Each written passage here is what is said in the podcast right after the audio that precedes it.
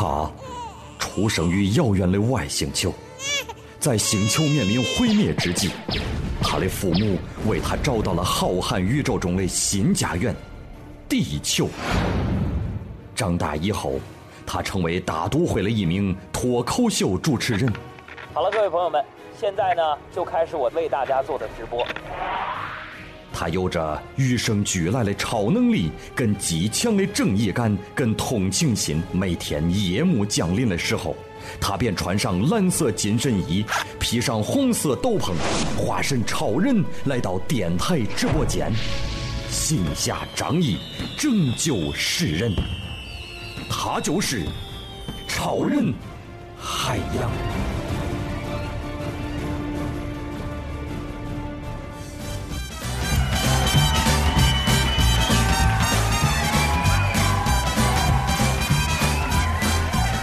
位呢，继续锁定 FM 一零六点六文艺之声，收听我们今天的节目。呃，这个跟大家说个事儿啊，音乐先拉下来一点。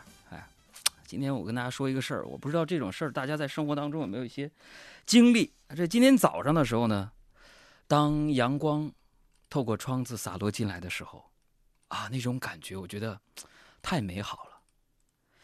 阳光照在床上，照在我的脸上，我的睫毛微微的颤抖。在朦胧当中，我看到了阳光折射出了七种好看的颜色：赤橙红绿青蓝紫。朋友们，你们知道吗？那个时候我是多想再看一眼这色彩斑斓的世界啊！但是朋友们，我没坚持住，又睡过头了。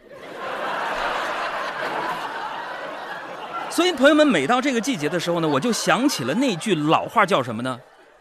呃，春困秋乏夏打盹儿，睡不醒的冬三月呀。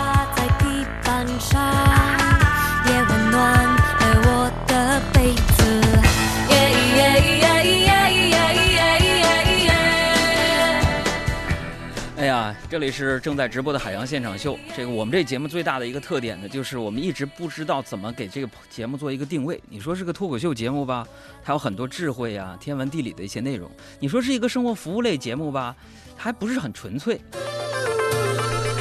我这接着说事儿了啊，这个今天大家也看到了，北京的天气呢特别的好。这中午吃完饭呢，我就出去啪啪我就溜达呀，我就在台对面有一个裕民小学门口，我就看到什么呢？我就看到一对母子啊。那小男孩呢，开心在那唱歌，说：“老爸，老爸，我们去哪里呀？”当时呢，他妈就瞥了他一眼，说：“还唱啊？你爸被你们老师叫学校去了，你还在这儿美？”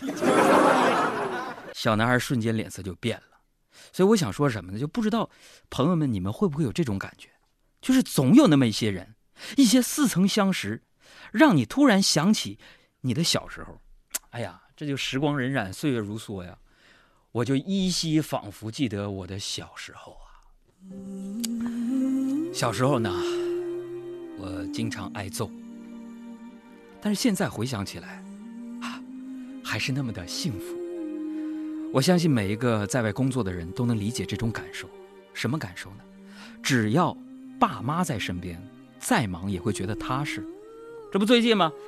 我又把我爸妈接到了北京来了啊！我妈这个一进门就跟我爸计划着要帮我收拾屋子，我妈就说：“那个，我说我说我说我说妈，你要干什么呀？”我妈说：“那个，我给你收拾收拾这个屋子呀。”我说：“妈，我给你买个吸尘器吧，你不用弯腰扫地了。”我说：“不用，费钱。”我说：“妈，那我给你买个洗碗机吧，能省不少事儿。”我妈还是拒绝：“这不不要，你浪费那个钱干什么？”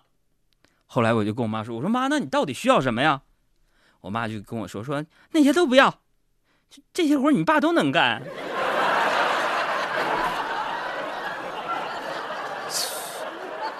所以那首歌是是写给我的父亲的吧？就这首啊。我的老爸是个神话，老爹老妈觉得风华，就算有天掉光牙，我也可以再去火辣辣。这以我的母亲和我的父亲为原型创作的一首歌。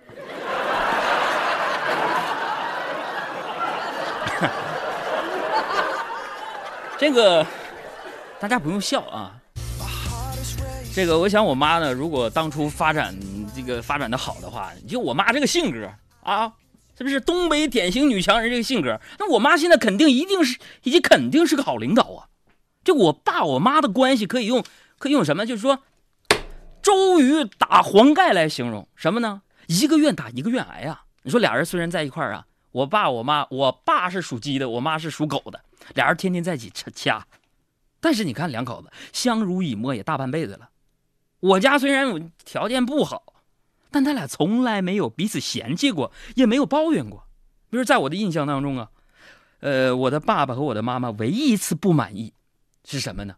而且他俩吵架是吵架，唯一一次不满意就是说，哎呀，就是他们的长相，以至于呢，经常会问一些我很难回答的问题。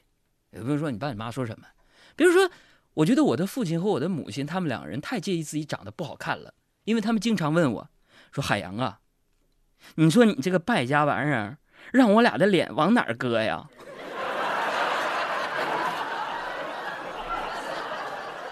这个虽然在节目当中呢，我身经百战，但是遇到这样的问题呢，朋友们，我还是不知道怎么去回答。当然了，生活当中，我们总会遇到一些无解的问题，有些呢真的是没有答案，有些呢是你根本就不知道答案。你比如说，经常有人大声就问我说：“海洋。”你怎么能干出这种事儿来？我也不知道啊，对不对？我真的很反感问这种问题的人。你们为什么自己不愿意去尝试，却偏要问我是怎么做的呢？一些东西太多，一些循环太多，一些花样太多，信念总太少。一些声音太多，一些画面太多，一些梦想太多，做的总太少。我说哦，